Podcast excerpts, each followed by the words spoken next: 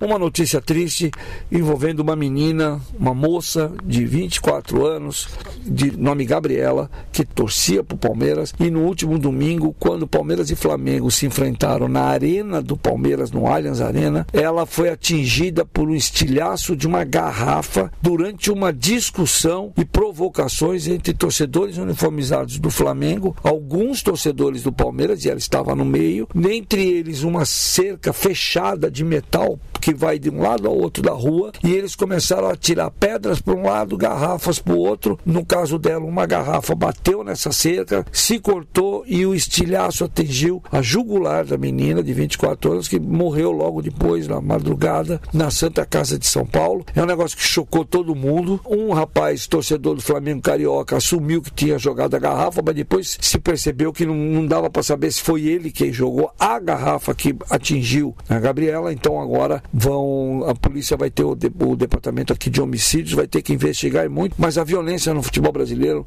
não para tá? Cada dia eu tenho se quiser eu dou toda semana várias notícias de brigas de intimação de time do Corinthians que está dentro do hotel em Minas Gerais e os jogadores são pressionados ouvindo palavrões dedo na cara na recepção do hotel. Por quê? Porque os torcedores se hospedaram no mesmo hotel. Vai vendo. A coisa não está fácil não por aqui no Brasil vamos ver se futebol feminino inclusive inclusive nesse Copa do Mundo, dá uma alegria, dá uma, dá uma aliviada um pouco no clima que anda meio pesado aqui no Brasil.